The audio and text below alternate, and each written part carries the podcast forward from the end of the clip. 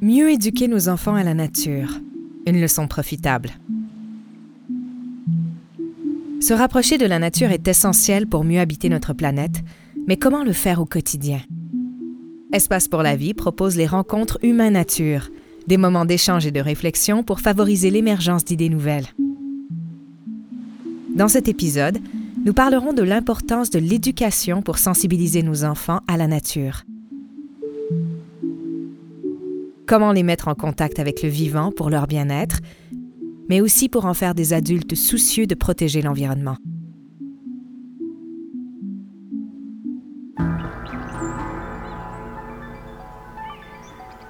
On présente un programme au biodôme d'animation en classe qui s'appelle La biodiversité de mon quartier.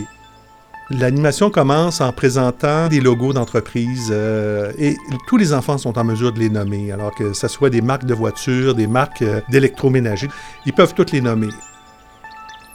Et on termine avec une photographie d'un oiseau qui est dans leur quartier, qui vit là, et ils sont incapables de le nommer. C'est un étourneau, euh, oiseau très commun à, Montréal. Les études démontrent que les enfants ne connaissent pas les milieux naturels ou semi-naturels à proximité de leur maison. Alors, je me nomme Yves Paris, euh, je suis biologiste de formation et je suis directeur du Biodôme de Montréal.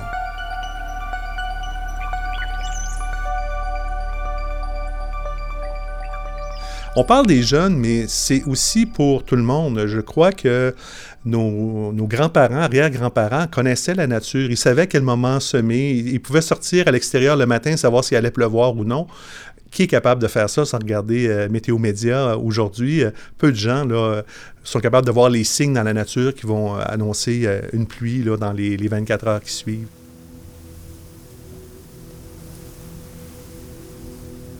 Je pense qu'on manque de contact avec notre territoire. On est de plus en plus en milieu urbain. Alors, il faut, euh, faut multiplier les opportunités de mettre les gens en contact avec la nature. Le biodôme n'est comme, euh, comme un premier pas pour euh, découvrir la nature.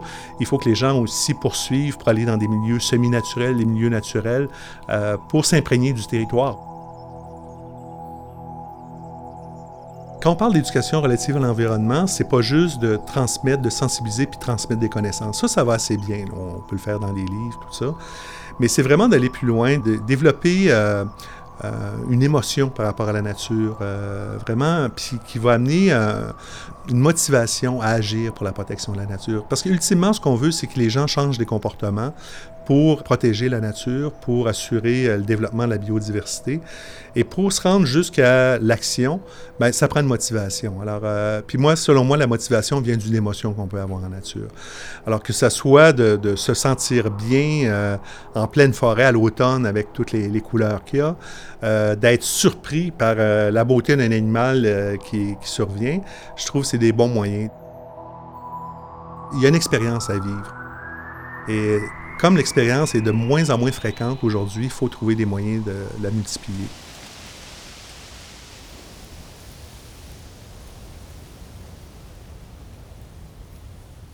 Le Québec était euh, vraiment chef de file dans les années 90 en parlant d'éducation environnementale.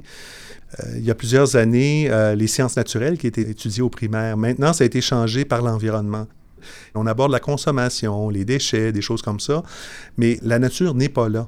Elle n'est pas exclue, mais il faudrait y aller un peu plus dans ce sens-là. Alors, on a beaucoup éduqué à l'environnement en parlant des problèmes environnementaux.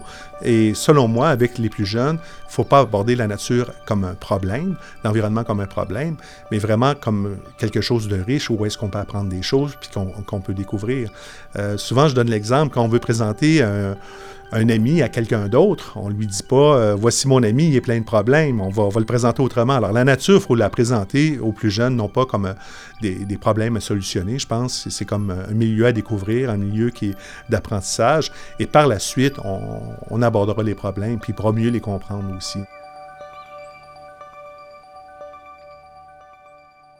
Alors, euh, la visite du biodôme va être là pour euh, sensibiliser les gens, euh, les développer vraiment un amour pour la nature, s'émerveiller devant cette nature-là.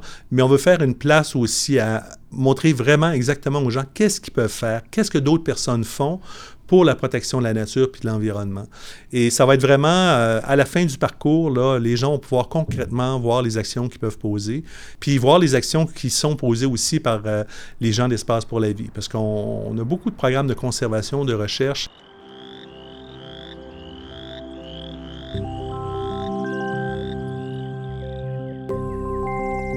Les gens sont déjà sensibilisés à des problématiques, mais sont un peu embêtés sur ce qu'ils peuvent faire. Euh, euh, les gens ont diminué leur consommation de sacs de plastique. Euh, ils savent toutes ces choses-là, mais ils veulent aller plus loin. Puis je pense qu'il s'agit de donner des, moyens concrets.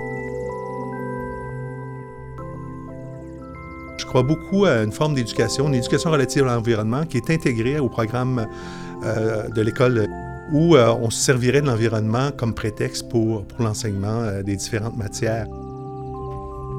Ça ferait des jeunes aussi mieux connectés sur leur territoire,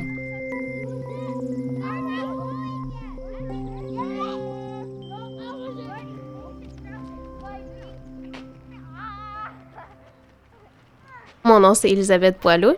Je suis étudiante au doctorat à l'Université Lakehead à Thunder Bay, en Ontario, dans le programme d'éducation.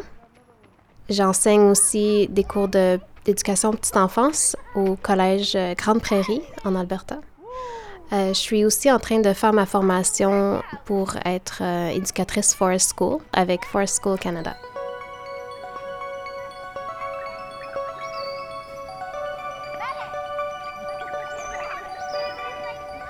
Il y a vraiment un mouvement au Canada qui s'appelle justement les Forest Schools. En français, ben, on appelle ça des fois école nature ou école forestière. Forest School, euh, c'est des programmes qui sont pour les jeunes enfants et qui sont vraiment euh, axés sur l'éducation environnementale, mais qui est appropriée aux jeunes enfants. Ce qui veut dire que euh, on n'enseigne pas vraiment des, euh, des désastres écologiques ou des problèmes environnementaux. Les enfants sont trop jeunes pour, pour ça, mais c'est plus pour favoriser l'émerveillement et euh, c'est axé sur le jeu et l'exploration d'un monde naturel. C'est vraiment quelque chose qui, qui est en forte demande, en fait, dans beaucoup de villes canadiennes, surtout en Ontario, en Colombie-Britannique, il y en a beaucoup, quelques-uns dans le reste du pays aussi. Les enfants sont à l'extérieur pour la majorité du temps du programme.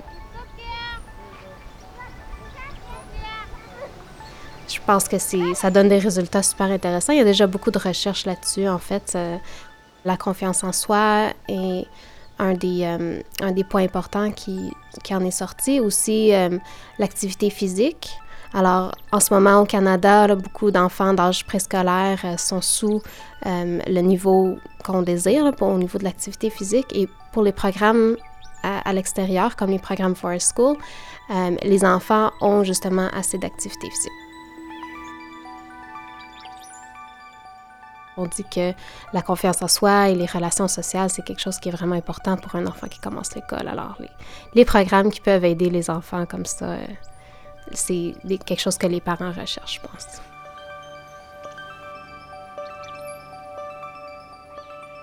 J'ai travaillé à une école préscolaire euh, ici à Montréal, dans le plateau. Euh, c'était une expérience vraiment intéressante de voir des enfants vraiment d'un milieu urbain et mon groupe était de enfants de deux ans et demi à trois ans et demi. Alors, on allait souvent au parc. Euh, le programme aussi offrait des repas euh, avec la nourriture biologique et euh, on faisait du compostage. Alors, il y avait beaucoup d'éléments intéressants pour essayer de faire des liens avec l'éducation environnementale en milieu urbain.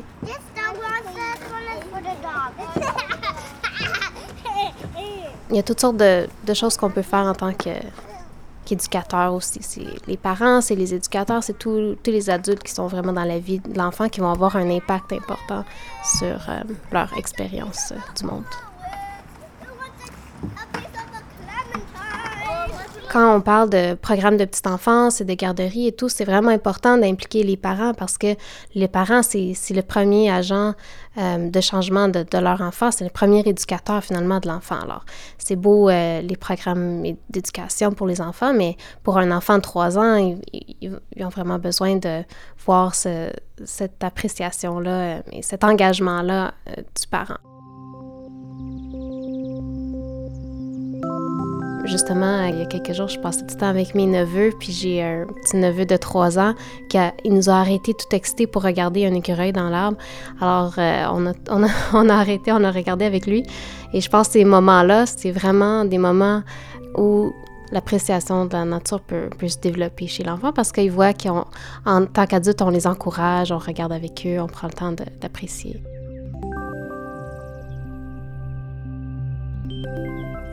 Les enfants, ils vont vraiment regarder les réactions des adultes autour d'eux. Et ils vont comme absorber cette, euh, cette réaction-là et la reproduire par eux-mêmes. Alors, c'est vraiment intéressant quand l'adulte change de perspective, quel impact ça peut avoir euh, sur l'enfant. Quand je pense au, futur, euh, même au large, au futur de la planète, au futur de, la société. Euh, c'est vraiment ça qui me motive, en fait, pour ma recherche, pour mon travail. Euh, j'essaie de penser comment est-ce qu'on peut changer comment on vit, comment est-ce qu'on peut vivre de façon, de façon durable.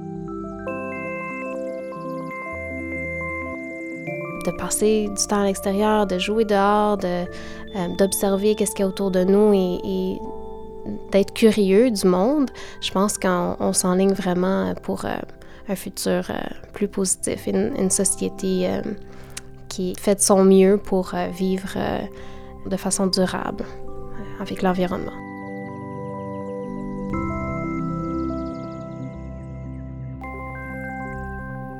Voilà ce qui manque à l'école aujourd'hui l'apprentissage par essai et erreur, la stimulation des sens, les occasions de toucher, de sentir, de voir de près, de goûter, de se tenir en équilibre entre deux roches à moitié immergées, d'entendre ce qui se déroule en dehors des murs de la classe on a besoin de faire des, changements importants, je pense, au, système scolaire et à la façon de voir euh, l'éducation, même au niveau euh, primaire, et vraiment de sortir les enfants à l'extérieur, d'aménager les cours d'école de façon plus naturelle, euh, d'engager les enfants dans des, des projets qui peuvent être significatifs pour eux, où ils peuvent s'impliquer. À cet âge-là, les enfants peuvent vraiment avoir un, sentiment d'appartenance et ça peut donner tellement une confiance et, un, boost, si on veut, euh, pour euh, euh, s'impliquer dans des projets plus tard dans la communauté. On est capable d'aborder, à mon avis, tous les sujets avec les enfants, avec une certaine façon de montrer les choses. Dans des classes, euh, euh, je prenais trois élèves euh, au hasard dans la classe. Il y en a un qui faisait le soleil, un qui faisait la terre, un qui faisait la lune. Et on peut tout de suite expliquer rapidement les phases de la lune, les éclipses avec, avec trois, trois élèves. Et puis c'est très marrant. Alors, je suis Olivier Hernandez, je suis le directeur du planétarium Rio Tinto Alcan. Et avant ça, j'étais le directeur des opérations de l'Observatoire du Mont Mégantic et le coordonnateur de l'Institut de recherche sur les exoplanètes à l'Université de Montréal. Le planétarium, ça sert à plein de choses. D'abord, ça sert en premier lieu de faire connaître les étoiles aux gens et de leur montrer qu'il existe quelque chose de plus grand au-dessus de nous, au-dessus de la pollution lumineuse de la ville de Montréal. Au planétarium, on peut comprendre le ciel étoilé qui se passe au-dessus de notre tête, mais aussi le ciel étoilé d'autres régions du globe. Je dirais c'est la base même du planétarium, c'est de reconnecter avec la nature. En Amérique du Nord, la lumière est très importante et qui plus est au Québec, vous regardez le nombre de buildings qui sont éclairés euh, la nuit à Montréal, qui nous permet absolument pas de voir correctement le ciel. De diminuer la pollution lumineuse pour redonner un accès au ciel, à mon avis, c'est quelque chose de fondamental. Le métier de l'astronome, on est un des seuls métiers où on ne peut pas toucher nos, euh, sujets expérimentaux. Euh, à part la Terre, euh, on n'aura jamais l'occasion de toucher le Soleil, même si on vient d'envoyer une sonde qui va être très très près du Soleil, mais on n'aura jamais cette chance-là. Nos sujets d'étude, c'est à travers la lumière qu'ils émettent, les ondes électromagnétiques qu'ils émettent. Il y a un côté admiratif, un côté contemplatif au planétarium qui permet vraiment de se replonger lorsqu'on est dans un milieu urbain vers les étoiles, vers la nature, ce qu'on n'est pas capable de faire à Montréal à cause principalement de la pollution lumineuse.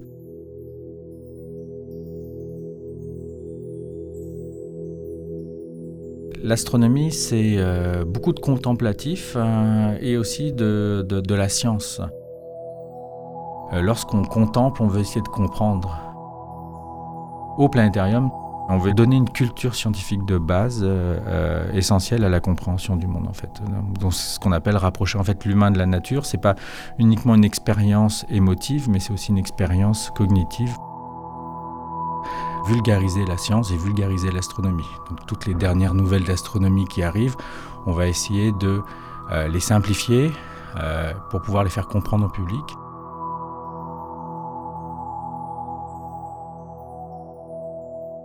C'est important de faire découvrir aux jeunes et aux moins jeunes l'importance qu'a la, euh, science dans notre vie de tous les jours. Euh, et aussi parce que ça soulève des questions philosophiques très intéressantes. C'est une quête tous les jours d'essayer de comprendre nos origines et puis de comprendre vers où on s'en va.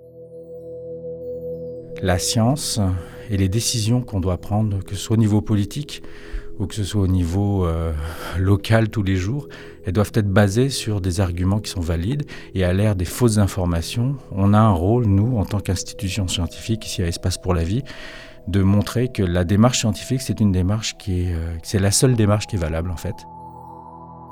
Essayer de faire en sorte que les jeunes, les moins jeunes, comprennent cette démarche scientifique qui nous amène à comprendre le monde.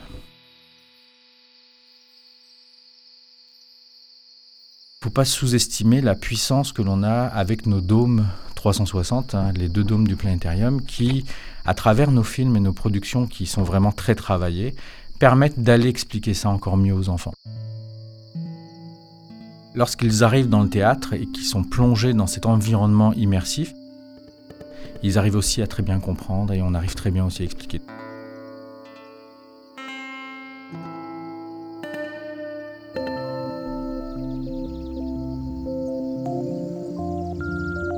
En tant qu'humain, on a un droit d'accès au ciel étoilé, de même qu'on a un droit d'accès à la nature.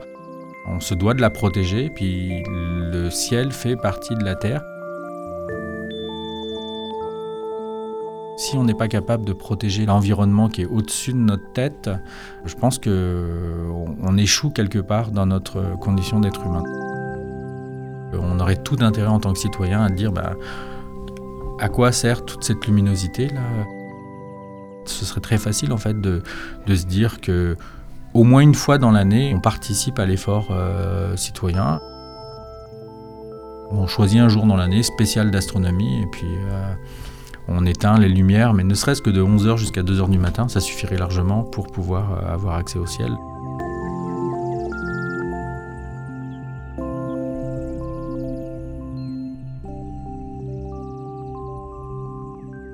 Vous avez aimé cet échange?